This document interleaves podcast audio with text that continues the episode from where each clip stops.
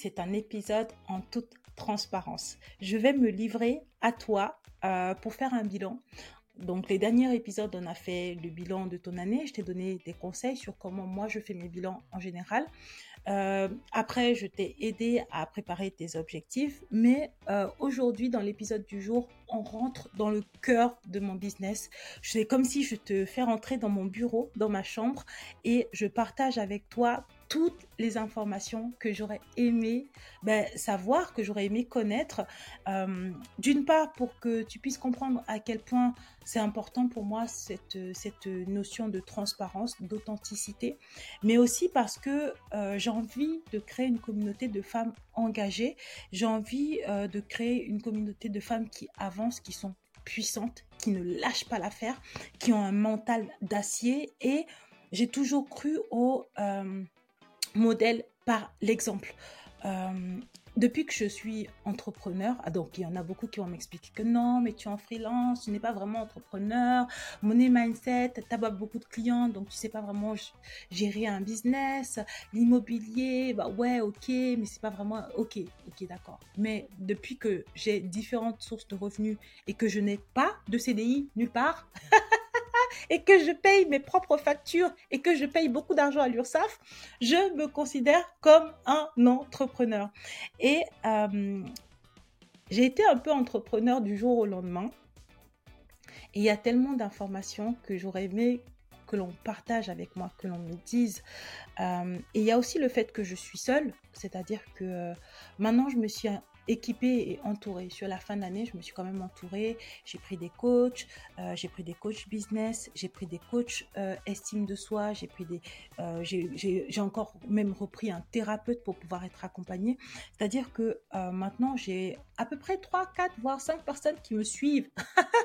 qui travaillent avec Vanessa Money Mindset, mais ça faisait des années que je faisais beaucoup, beaucoup, beaucoup de choses toute seule. Et, et, et ce que j'en retire, c'est que c'est pas forcément cool de tout faire tout seul. C'est bien parce qu'il y a personne pour te contredire, mais quand tu, quand tu hésites, quand tu as des doutes, euh, c'est important d'être entouré. Et tout le monde le dira, il faut être bien entouré.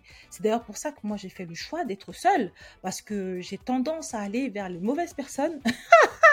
ouais, je ne sais pas forcément bien choisir les personnes euh, autour de moi et souvent je me rends compte que les gens ne sont pas les bonnes personnes pour moi. En tout cas, ça ne veut pas dire que c'est pas des bonnes personnes, mais en tout cas, c'est pas les personnes qui vont m'apporter quelque chose ou avec qui ça va bien se passer. Je me rends compte souvent trop tard.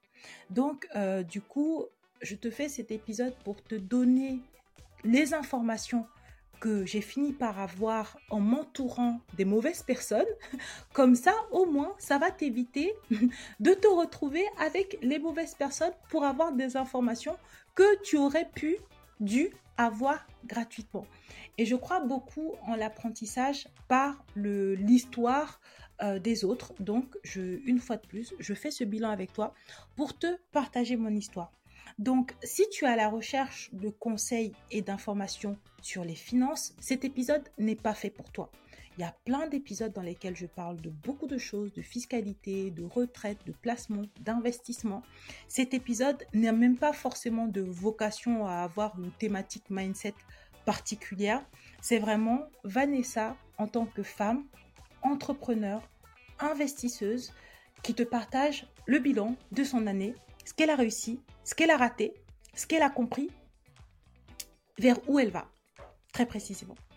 Donc j'espère que euh, ça te tente. Je vais te euh, présenter maintenant le plan. Euh, comme ça au moins on aura une petite structure. Et, et voilà. Donc dans la première partie, je vais essayer de te partager mon parcours. Donc euh, voilà, te parler de moi un peu, qu'est-ce que j'ai réussi cette année euh, en termes d'entrepreneuriat, de business, qu'est-ce que j'ai raté aussi, il y a beaucoup de choses que j'ai ratées, qu'est-ce que j'ai tenté. Euh, ensuite, dans une seconde partie, je vais te parler de mon positionnement en tant qu'entrepreneur, vraiment, en tant que money mindset coach, qu'est-ce que je veux avoir? Comment est-ce que je me positionne, qu'est-ce que j'ai accepté de perdre, de lâcher, ce pourquoi je me bats, euh, et, quelle est ma vision entre guillemets? Ensuite, je vais te parler de ma situation amoureuse. Ben ouais, jamais j'aurais cru que j'allais faire une partie sur ma situation amoureuse. Et oui, oui, ah non, non. Vraiment, jamais j'aurais cru ça. Mais en fait, j'avais fait un podcast sur l'amour et l'entrepreneuriat. Je trouve que l'amour et la situation amoureuse des femmes, c'est quelque chose qui compte énormément.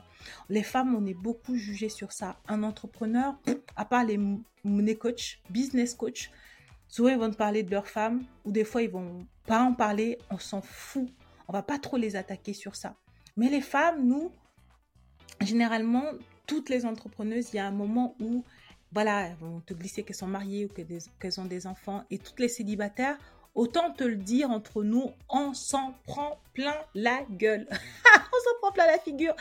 Donc, du coup, j'avais vraiment à cœur de, t'expliquer euh, comment est-ce que moi je gère cette situation. Il y a même eu des rebondissements. Euh, oui. Et euh, je vais vraiment te partager ça parce que je trouve que sur, sur le sujet, mon mindset est bon. Je pense pas avoir tort. Euh, en tout cas, voilà. Euh, on va dire oui, elle est mégalo, elle est persuadée d'avoir raison sur tout. Non, il y a vraiment beaucoup de choses et de sujets sur lesquels je me remets en question. Je me remets en question même tout le temps, si ce n'est tous les jours. Je change beaucoup de choses et je laisse tout public. Euh, il y a plein de fois, je me suis contredit, j'ai évolué, je laisse tout public parce que, en fait, j'ai fait le choix d'être authentique et transparente. C'est ça l'entrepreneuriat. C'est essayer, réussir ou rater. Recommencer, réussir ou rater. Recommencer, réussir ou rater.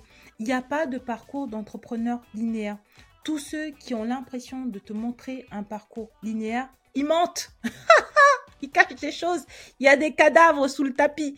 Et, euh, et moi, je veux pas, je veux pas vraiment, veux pas vraiment de ça, tout simplement parce que ça correspond pas à ma personnalité. Et puis, je sais pas très bien mentir. Donc, euh, autant être euh, honnête et transparente sur le sujet.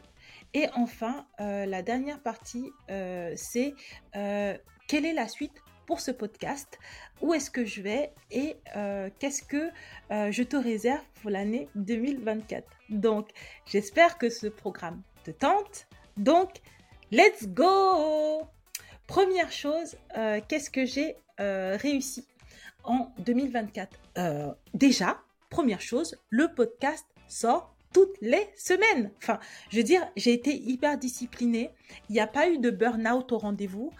J'étais très fatiguée, en effet, mais il y a vraiment eu un avant et un après, je trouve, en termes de discipline sur la création de mon contenu, j'ai été hyper, hyper rigoureuse. Et rien que ça, je trouve que je suis très contente, je me félicite d'avoir réussi à tenir cet engagement.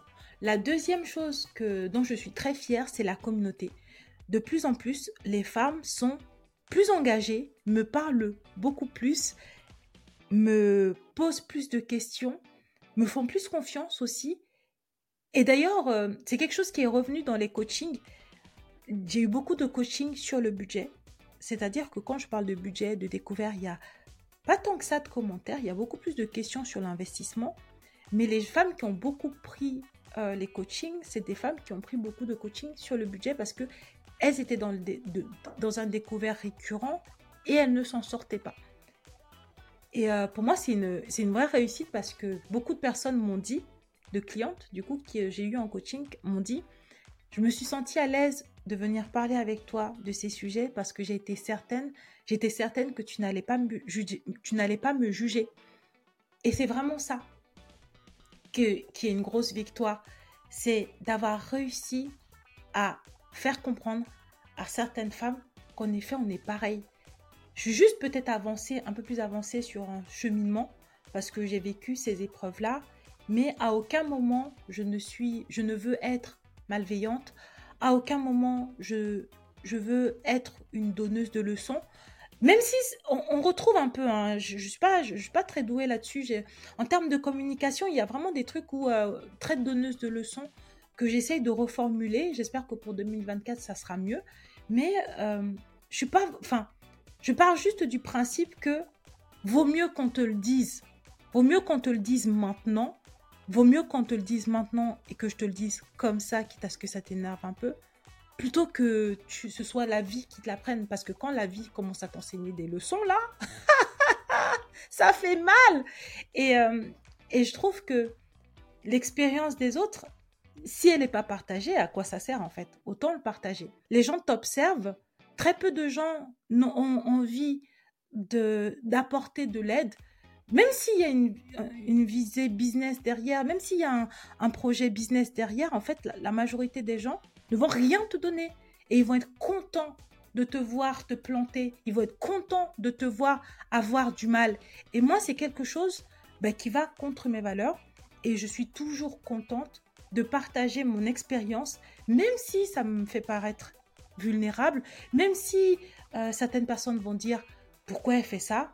Moi, je sais ce par quoi je suis passée, je comprends les douleurs et je sais que le partager va aider très précisément le peu de personnes et le peu de femmes qui passent par ça. Et si ça peut aider ne serait-ce qu'une femme, deux femmes, ça vaut le coup en fait. Ça vaut le coup. Ça vaut vraiment le coup.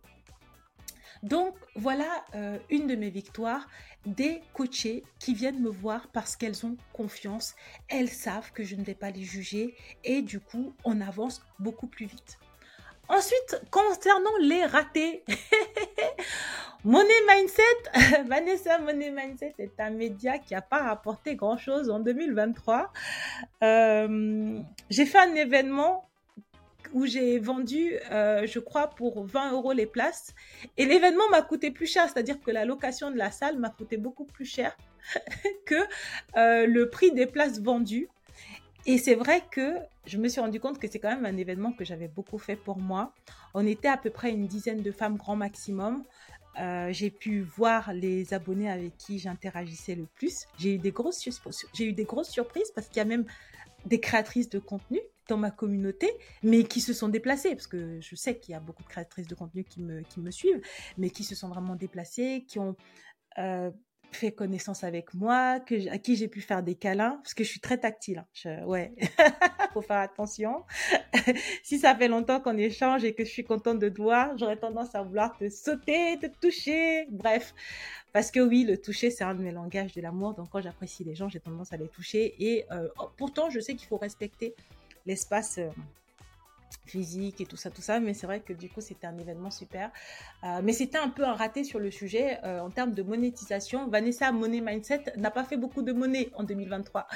Euh, mais après, je suis aussi contente parce que à l'origine, faut savoir qu'en 2023, en janvier, ben, j'ai tout perdu quasiment. C'est-à-dire que j'avais un business où j'étais pas toute seule. On avait des prévisionnels, des stratégies, des objectifs. Et ben, en janvier, je me, je me, retrouve un peu, on me dit non, c'est fini, va là-bas, on veut plus de toi, patati patata. Et donc, du coup, en 2023, je me demandais même est-ce que quelle est la visée en fait? Est-ce que vraiment ça sert à quelque chose que je fais? Est-ce que je me suis posé beaucoup de questions, beaucoup beaucoup de, de remises en question parce que quand euh, tu as un échec aussi fort, évidemment euh, tu te remets en question. Il y en a qui vont penser que je me remets pas en question, c'est faux. Je me remets beaucoup beaucoup en question et c'est ma communauté qui m'a donné le courage de continuer de poursuivre vraiment.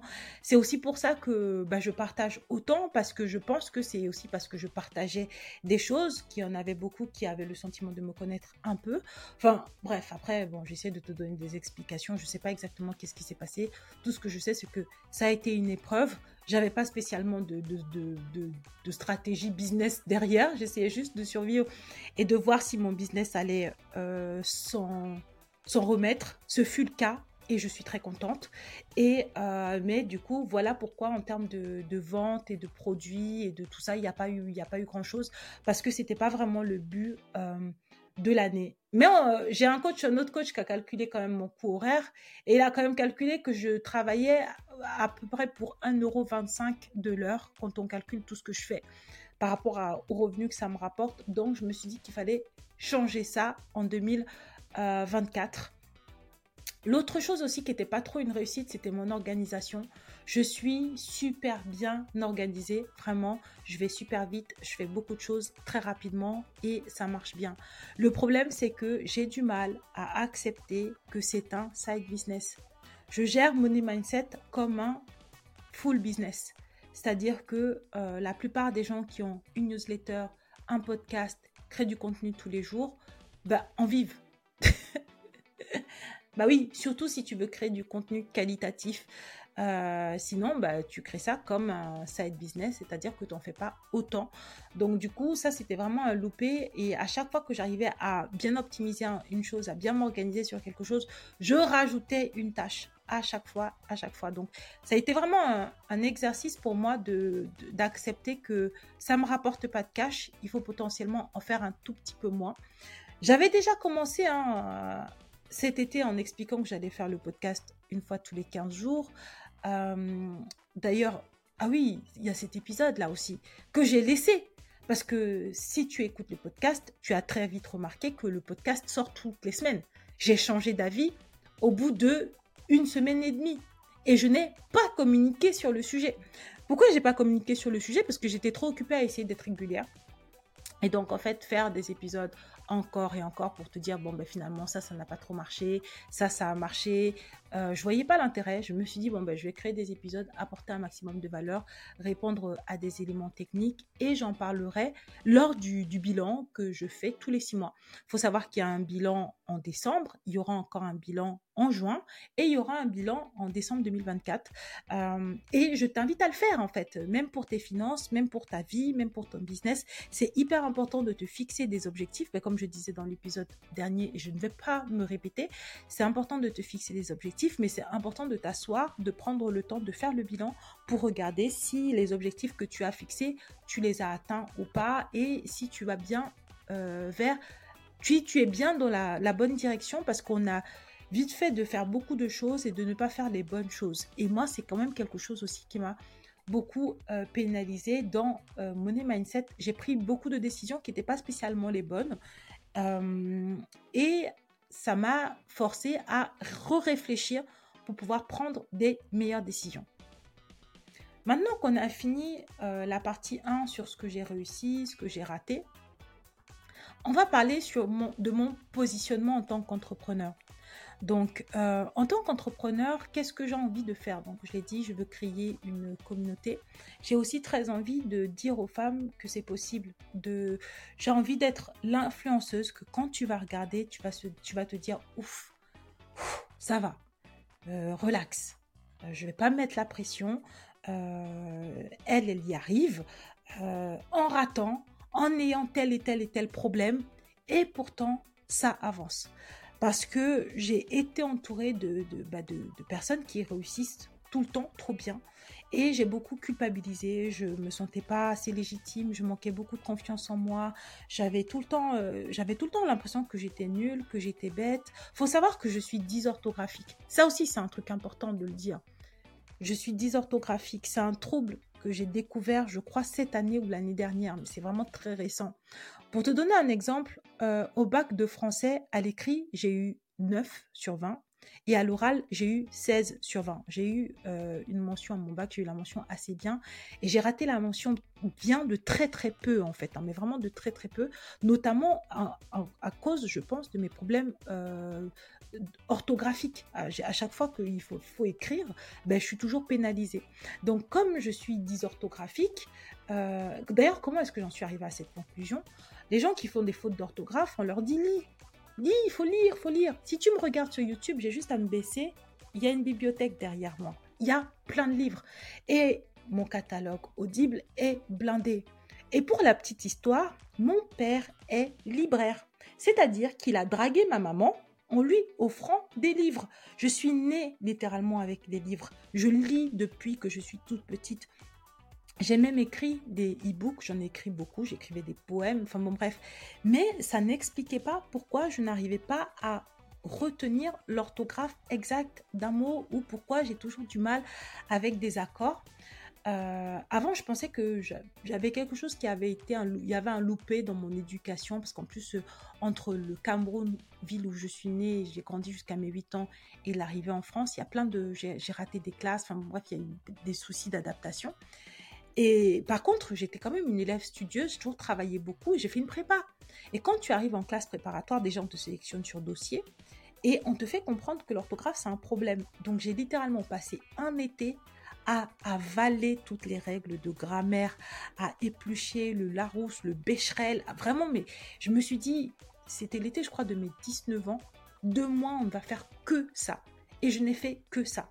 Et c'est vrai que je faisais des meilleures dissertations, j'ai eu des meilleures notes sur le sujet à mes concours, mais très rapidement, en fait, j'ai oublié, j'ai oublié les règles, je n'arrive pas à les retenir. je ne sais pas qu'est-ce qui se passe dans mon cerveau, mais voilà, et en fait, de par ce trouble, qui est un trouble qui m'a beaucoup pénalisé, je pensais que jamais j'allais aller sur les réseaux sociaux, jamais j'allais écrire.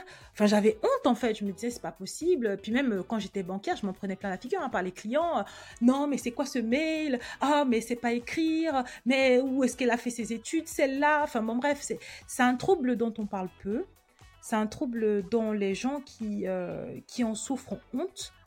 Euh, comme moi, j'ai eu honte pendant des années. Jamais je me serais dit que j'écrirais des bouquins, jamais je me serais dit que je serais créatrice de contenu, et jamais je me serais dit que j'aurais une audience qui me lit.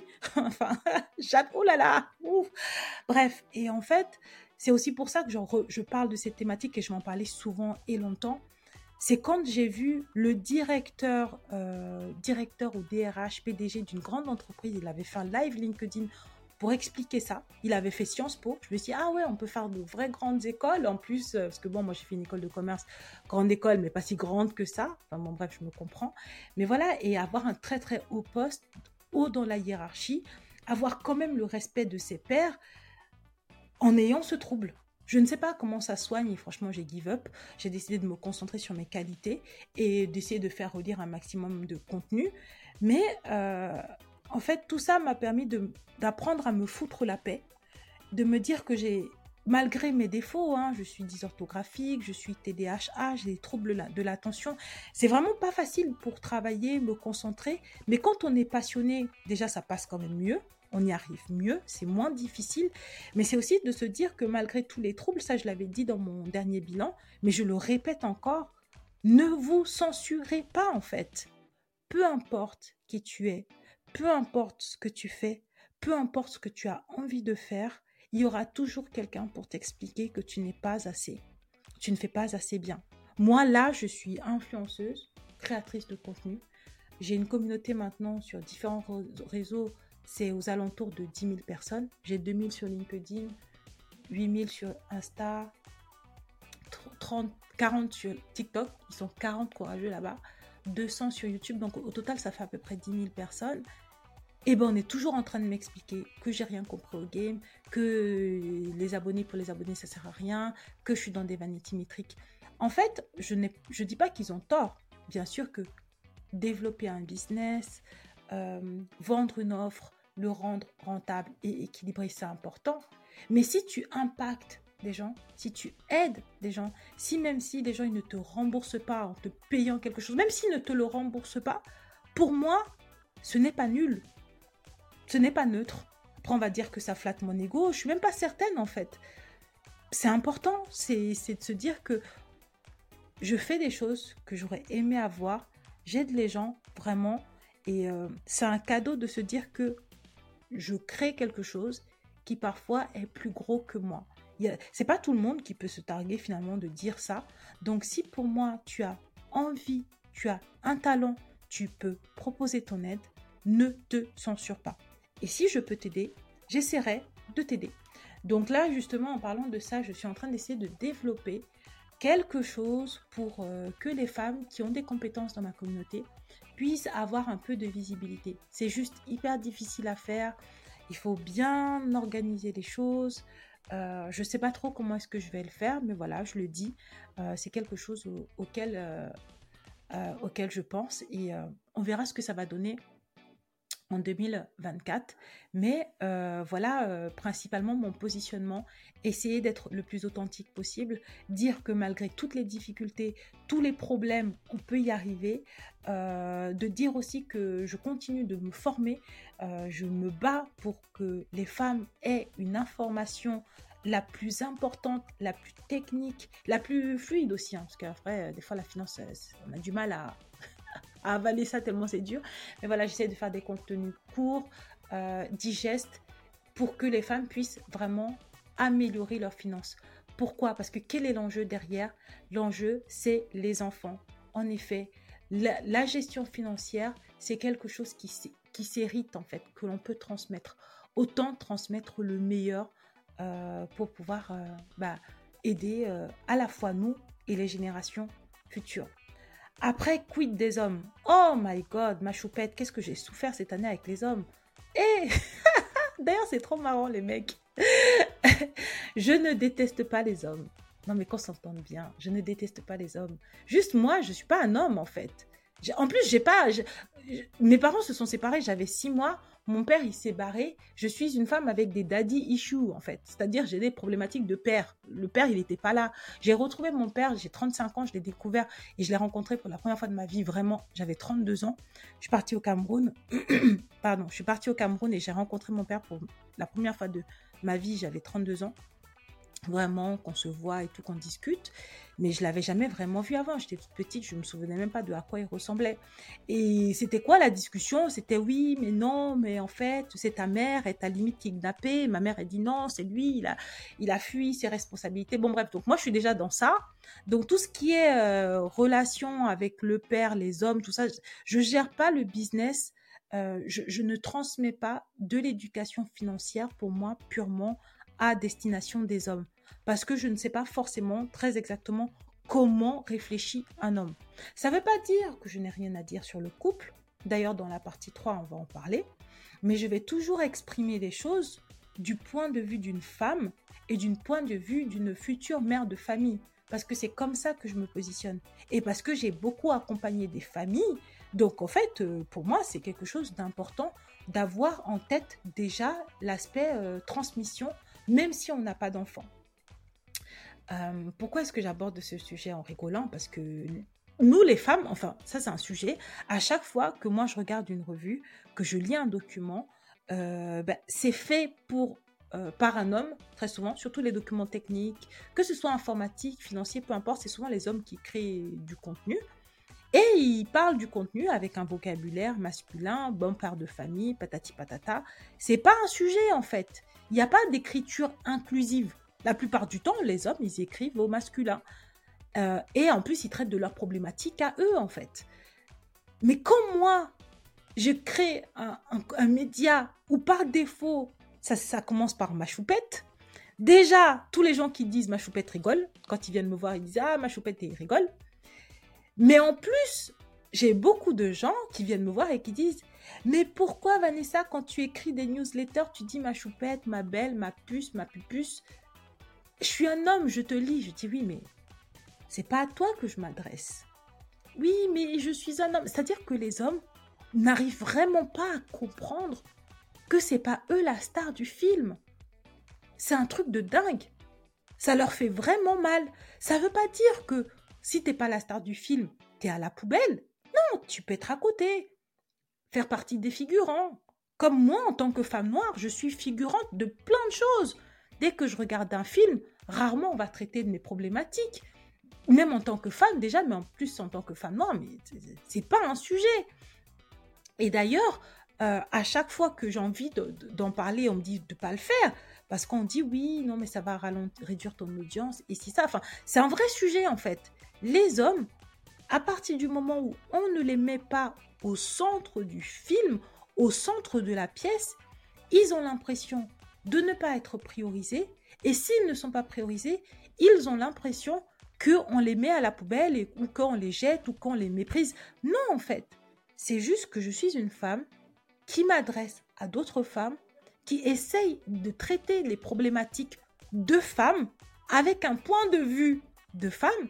Donc, messieurs, si ce que je dis vous intéresse ou si ce que je dis t'intéresse, merci d'écouter, mais ne me reproche pas de ne pas m'adresser à toi particulièrement, tout simplement parce que je ne suis pas un homme. En plus, comme je l'ai dit, j'ai des daddy issues, mais en plus, dans ma famille, il n'y a pas d'hommes. Tous les hommes sont morts. Du côté de ma mère, mon oncle, il est mort. Elle n'a pas fait de garçon. J'ai trois sœurs. Euh, voilà. Bon, maintenant, j'ai un beau-père qui se balade là, mais, voilà, c'est pas, c'est pas, enfin, le, le, masculin, c'est pas quelque chose que je, maîtrise ou que je connais bien. Donc, franchement, je vais pas me lancer sur cette thématique. Donc, j'en profite pour répondre une bonne fois pour toutes à cette problématique. Je n'ai rien contre les hommes. Je ne déteste pas les hommes. D'ailleurs, moi-même, je ne me définis pas comme féministe. Il y a beaucoup d'hommes qui disent ouais, on va la mettre dans la catégorie féministe parce que son discours il est un peu ambigu. il y a beaucoup de femmes qui disent oui, non, mais de toute façon, toi, tu es une féministe parce que vu ce que tu dis, euh, tu es une féministe. Mais moi-même, d'ailleurs, déjà, la définition de féministe, euh, j'ai l'impression que ça dépend entre les afroféministes, les je sais pas quoi, les trucs. Il y a beaucoup de féminisme dans le féminisme. Et rien qu'à partir de ça, c'est devenu beaucoup trop compliqué. Je ne suis pas dans ça.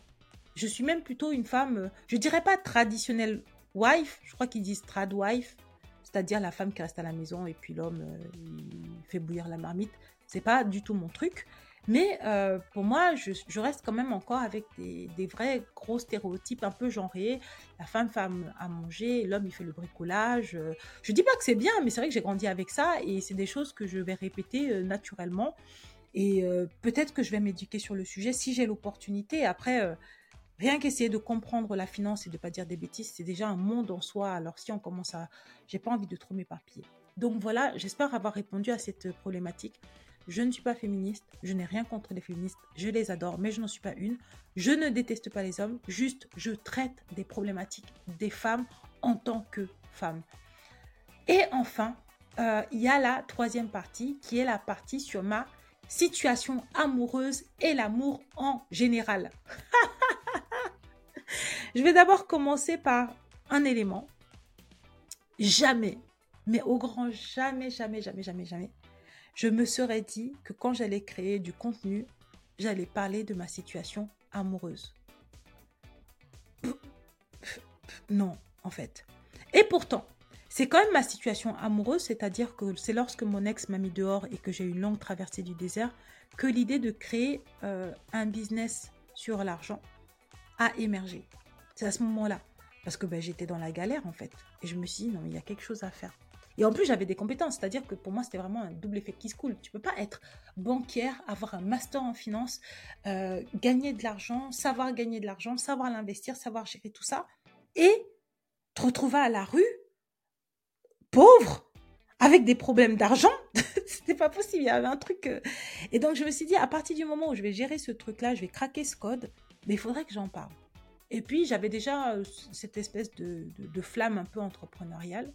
Donc, à l'origine, ma situation amoureuse a quand même été à la genèse de ce, de ce projet.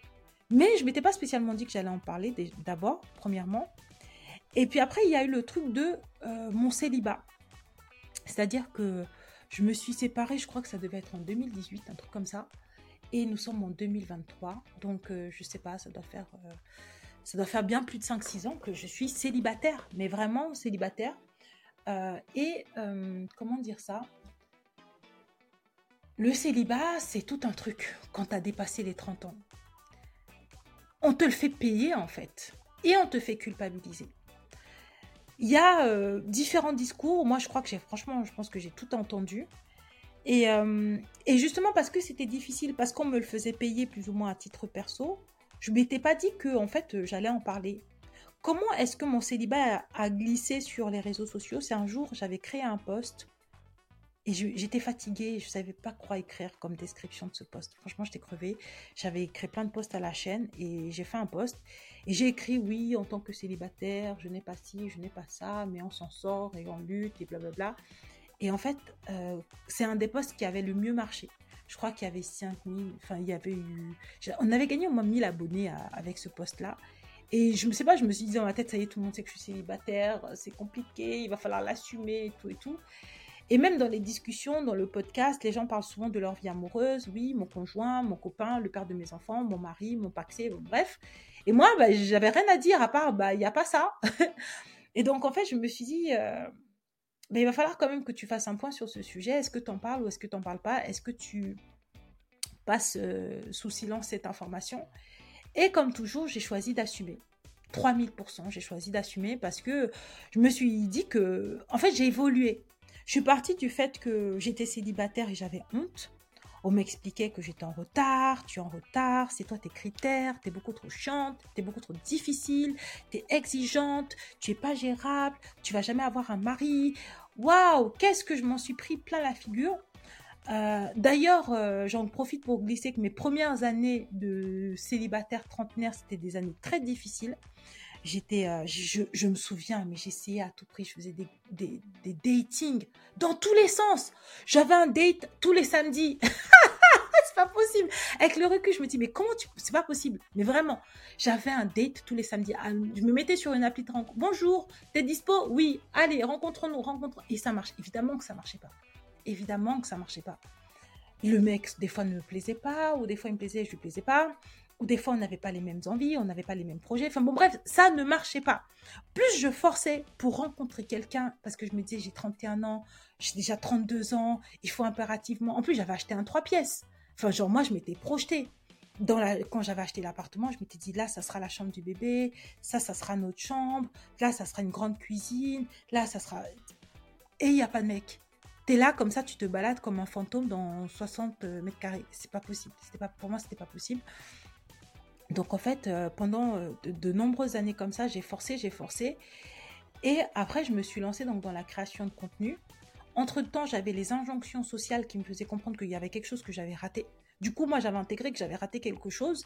Et en fait, quand tu crées du contenu, quand tu travailles sur toi-même, et je me suis lancée en parallèle dans du développement, mais j'ai triplé en fait les bouquins, les contenus, les coachings. J'ai vraiment triplé l'accompagnement. Et j'ai fini par petit à petit évoluer sur le sujet en fait. J'ai fini par me rendre compte que je voulais être en couple. Pourquoi? Déjà, je sortais d'une histoire qui avait été, euh, qui s'était mal terminée et ça s'était terminé de manière mal, mais surtout pour moi. C'était moi qui avais tout perdu dans l'histoire. C'est surtout moi qui étais la reine de créer des deals négatifs. Je m'étais quand même retrouvée dehors. Est-ce que j'avais envie de me remettre dans une histoire où ça pouvait encore mal se terminer? Encore pour moi? Non. Je me suis dit qu'il y avait des choses à régler. chez moi euh, qui faisait que je ne choisissais peut-être pas les bonnes personnes et que si je ne réglais pas ces choses, j'allais potentiellement encore choisir des mauvaises personnes. Et donc en fait, à partir du moment où j'ai commencé petit à petit à switcher mon mindset sur ce sujet, à me dire qu'il fallait que je travaille sur moi, qu'il fallait que j'essaye d'être heureuse, tout simplement, pas forcément être en couple, pas forcément avoir telle ou telle euh, expérience, mais juste être heureuse et c'est là où vraiment j'ai commencé à me concentrer sur mon développement personnel, me concentrer sur le développement de mes entreprises et on va pas se mentir, me concentrer sur la recherche de l'argent. Vraiment, j'ai cherché l'argent jour et nuit. J'étais obsédée par ça. Et en fait, je me suis rendu compte que tout d'un coup, les choses ont changé. J'étais célibataire, pas malade. J'étais célibataire, pas femme problématique. Je n'avais juste pas trouvé la personne qui me donnait envie de me mettre en couple. Je sais pas, je sais même pas comment expliquer ça, mais c'est hyper important en fait pour moi de faire le switch parce que il y a tellement de femmes qui souffrent dans leur chair et je sais que ces mots seront entendus et vont toucher quelqu'un. Mais on est tellement nombreuses à nous en prendre plein la figure. On nous explique qu'on n'a pas tout compris, que l'on a raté quelque chose, alors qu'en fait, des fois, on nous a pas donné les, les codes pour nous comprendre. À l'heure actuelle où je te parle, eh ben je suis en couple. Eh oui Seigneur, j'ai mis du temps. Hein. J'étais encore en train d'expliquer à oui, mon célibat, alors que je suis en couple depuis un moment, mais que je me disais, ouais, mais ça va pas durer. Mais il m'a quand même offert une bague. Eh oui, I have a ring que je me fais au bon endroit, au bon endroit mais j'ai quand même une, une bague d'engagement. Mais on va pas s'affoler, hein. c'est assez récent. Et même si cette histoire ne dure pas 10 ans, ne dure pas 20 ans, j'ai compris un truc en fait. C'est vraiment quand tu es heureuse et alignée avec toi-même que tu attires les bonnes personnes. Parce que tu ne vibres plus de la même énergie. C'est de la folie. Si on m'avait dit ça il y a quand j'avais 31 ans, 32 ans, j'aurais tellement aimé le savoir ça m'aurait évité des désillusions, ça m'aurait évité les, datings inutiles. Si jamais on m'avait dit que me concentrer sur moi allait me permettre déjà d'atteindre le bonheur, c'est-à-dire savoir qui je suis, savoir ce que j'aime, et qui je suis et ce que j'aime n'a rien à voir avec ce que la, la société véhicule. Moi, ça m'intéresse pas de regarder des, sociétés, des séries Netflix.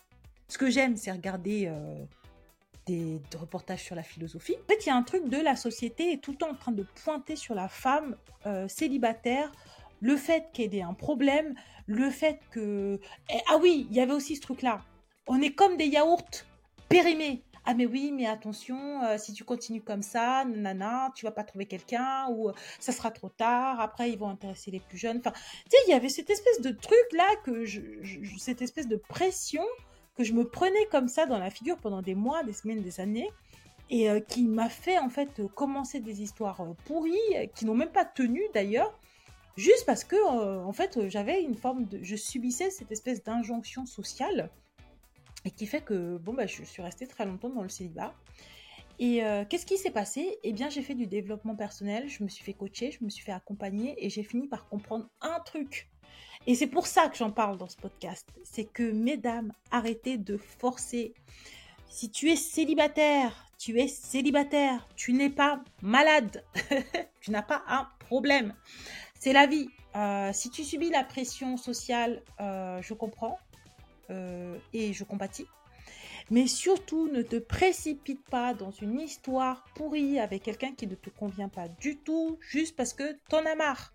Et ne subis pas ou n'accepte pas euh, tout et n'importe quoi juste parce que tu as dépassé la trentaine. oui, ça m'est arrivé. Et euh, pour moi, je milite vraiment pour que les femmes prennent le temps de se connaître, prennent le temps de faire la paix avec elles, prennent le temps de tomber en amour, en amour d'elles-mêmes, d'identifier leur euh, passion, chercher l'argent aussi, c'est important, et faire des choses qui les épanouissent vraiment, parce que c'est comme ça qu'elles vont trouver l'alignement. Et pour moi, le meilleur moyen d'être dans une bonne relation amoureuse, équilibrée, euh, c'est quand on est d'abord aligné avec soi-même et que l'on n'est pas dans une situation où on cherche l'amour, on est dans la quête du partenaire idéal. Ça ne veut pas dire qu'il faut fuir, il faut rien faire, il faut pas s'inscrire sur les sites ou rien. Non, non, non. Tu peux t'inscrire, euh, dater, discuter, mais il y a ce truc-là de oui, je cherche, je cherche, je cherche, et il y a vraiment ce truc de bah souvent quand tu cherches fort et tu cherches beaucoup, bah tu trouves pas ou ce que tu trouves c'est tout pourri. c'est vraiment tout pourri. Et, euh, et, c'est vraiment euh, parce que je suis passée par là en fait. Littéralement, euh, l'épisode du jour et cette thématique-là me tient à cœur parce que moi, j'avais give up.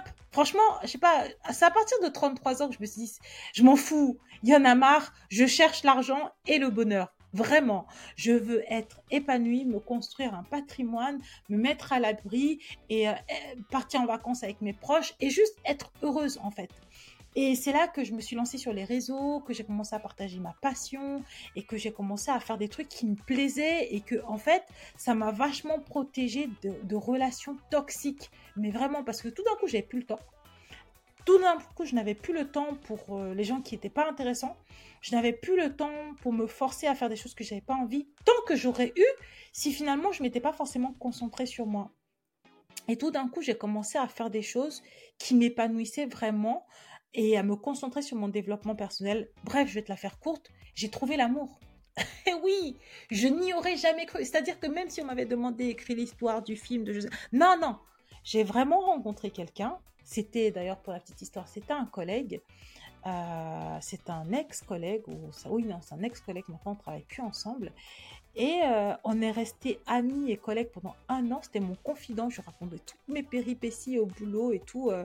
moi, je croyais vraiment que j'avais un ami, alors que lui, il était en train d'essayer de placer ses pions. Il était, dans, au fin fond de la friend zone.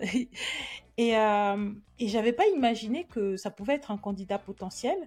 Et finalement, j'ai quitté la mission, on s'est retrouvés, euh, on a reparlé euh, et je me suis dit, mais pourquoi pas? Et ça a été assez vite, hein, et j'ai même la bague. Hein.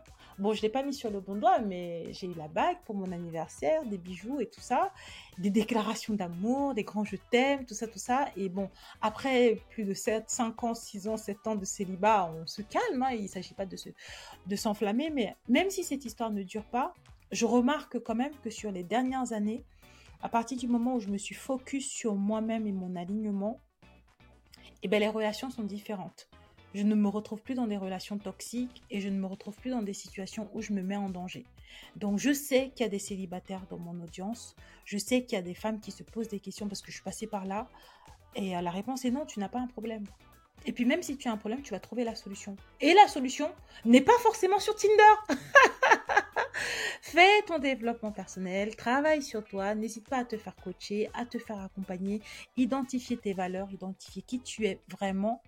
Et là, potentiellement, euh, tu rencontreras la bonne personne. Mais pas de stress. C'est vraiment important pour moi de le dire.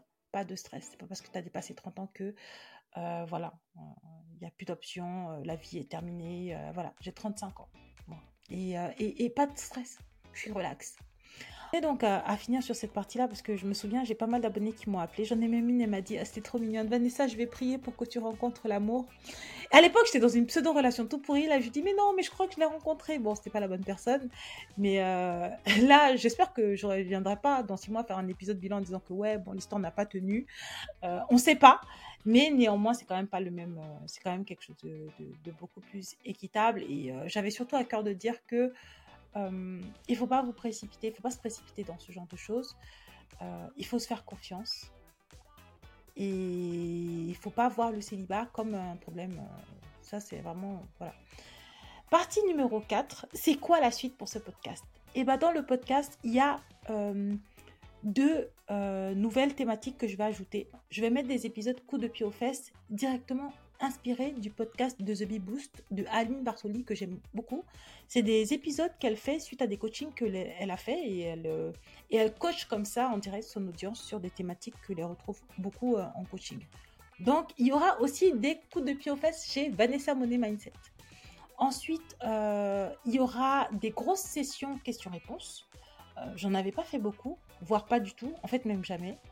Là, je vais faire, en fait, je vais interroger ma communauté sur beaucoup de sujets et je vais faire un épisode de podcast pour y répondre. Tout simplement parce que, en fait, je voulais faire des lives, mais euh, créer des lives, ça veut dire créer un contenu supplémentaire. Donc, je vais faire un live, je vais créer un contenu supplémentaire et en plus, on va pas retrouver la thématique sur mon podcast alors que je dois créer des. Enfin, bon, bref, euh, c'était pas logique.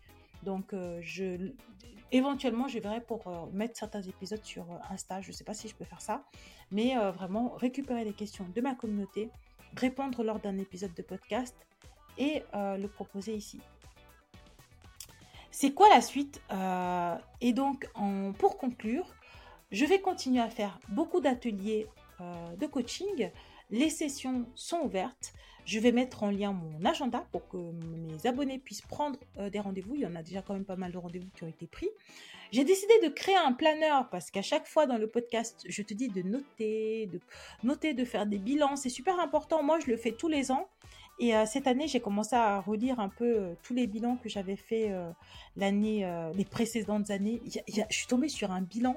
Je me souviens, il y avait une année, j'avais écrit, la thématique c'était qu'as-tu retenu de cette année? Et j'avais écrit, quand tu es au plus bas, tu peux toujours aller au plus bas. Je ne sais pas dans quel état mental j'étais pour écrire des trucs pareils, mais ça vaut vraiment le coup de faire des bilans parce que tu retrouves les années euh, après, euh, bah, les choses que, c'est vraiment important de faire des bilans, tout simplement. Donc du coup, j'ai décidé de créer un planeur pour aider les femmes de ma communauté à faire un bilan, à noter, à noter leurs objectifs, à calculer leur bilan prévisionnel, à, avancer en fait euh, dans, leur, euh, dans leur cheminement, dans leur développement euh, personnel. J'ai envie d'être au plus près d'elles et de vraiment leur donner un maximum d'outils pour qu'elles puissent le faire parfaitement. Et enfin, il y a les sessions de coaching à venir qui vont continuer. Euh, je vais même intensifier le coaching avec mes abonnés pour pouvoir vraiment développer cette activité-là. Et voilà, euh, on arrive tranquillement au terme de ce podcast. C'était un épisode assez particulier. Je me suis beaucoup livrée. C'était important pour moi de faire le bilan avec toi de tout ce qui s'est passé. J'espère que cet épisode t'a plu. N'hésite pas à me dire ce que tu en penses dans les commentaires à me parler sur Instagram ou sur euh, WhatsApp aussi, parce que maintenant j'ai un groupe WhatsApp dans lequel euh, je diffuse euh, donc les informations sur l'actualité économique. Euh, comme tu vois, cet épisode, il est parti un peu dans tous les sens parce que je ne l'avais pas scripté.